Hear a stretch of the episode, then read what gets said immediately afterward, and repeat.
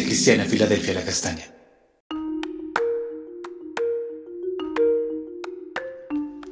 Buenos días, poderosa Iglesia Filadelfia de la Castaña, una puerta abierta en el cielo. Seguimos nuestro tiempo con Dios en Colosenses el capítulo 1, versículo 11, que dice, fortalecidos con todo poder, conforme a la promesa de su gloria, para toda paciencia y longanimidad entonces vemos estamos hablando de fortalecidos con todo poder, la parte 2. Porque eh, vimos de cuando somos fortalecidos con el poder de Dios, con la potencia de Dios, por medio de su Espíritu Santo, por medio de su palabra y por medio de la fe en el Señor. Porque podemos bendecir a otros cuando somos fortalecidos, consolados y podemos aconsejar a los que sufren penalidades y para el buen desarrollo de la iglesia. Entonces el Señor nos da aquí cuatro virtudes que debemos de poner en práctica. Primero, el Señor nos capacita con paciencia, que es la persistencia bajo el peso de las dificultades, como le sucedió a Job.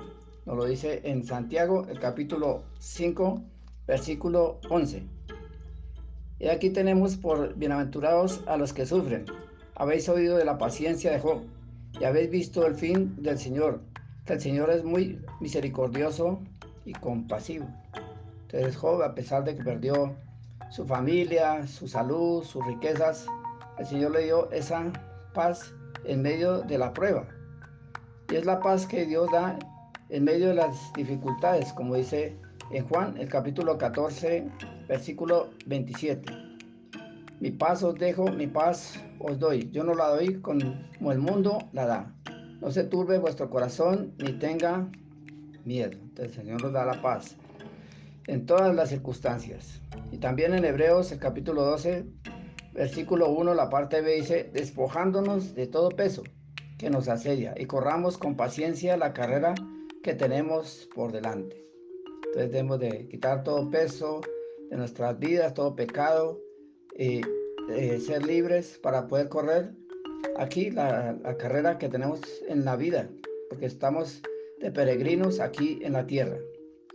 La segunda virtud que nos menciona aquí nos da longanimidad, que consiste en aguantar la oposición y la provocación que proviene de parte de los hombres o de parte del enemigo.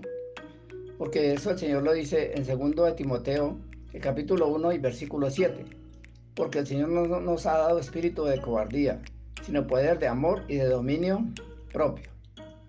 La tercera virtud que nos dice aquí es soportarnos con alegría y con gozo, las pruebas con buen ánimo, todos los problemas y las dificultades que se presenten. Porque el Señor dice allí en Filipenses 4:4, regocijaos en el Señor siempre. Otra vez os digo, regocijaos. Es vivir con alegría siempre, a pesar de las pruebas y las dificultades como le dijeron allí los apóstoles eh, Pablo y Silas en Hechos 16, que ellos serán eh, gozosos de sufrir penalidades por causa de la palabra de Dios. Y la cuarta virtud que el Señor nos menciona aquí es que debemos tener aquí gratitud, porque por todo debemos de dar gracias, no solamente por las cosas buenas que nos suceden, sino por las que ah, aparentemente son negativas para nuestras vidas. Eh, no solamente cuando pasamos por eh, momentos felices y de gozo, sino en momentos de dificultad. Debemos de gozarnos, debemos de regocijarnos. Por eso lo dice allí también en 1 Timoteo 1:12. Doy gracias a, Dios que me fortaleció y a Cristo Jesús, nuestro Señor, porque me tuvo por fiel eh, poniéndonos en el ministerio. Entonces, a pesar de las pruebas y las dificultades, tenemos que ser fieles al Señor en medio del ministerio que el Señor nos ha colocado y no renunciar ni eh, claudicar. Oremos.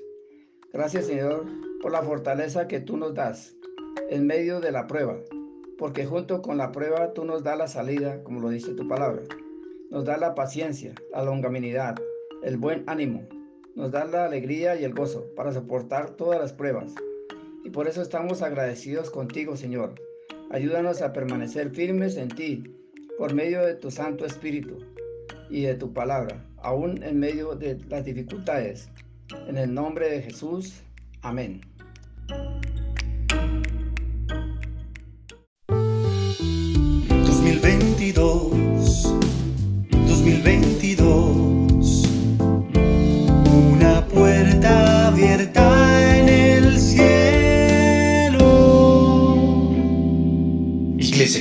Filadelfia la Castaña.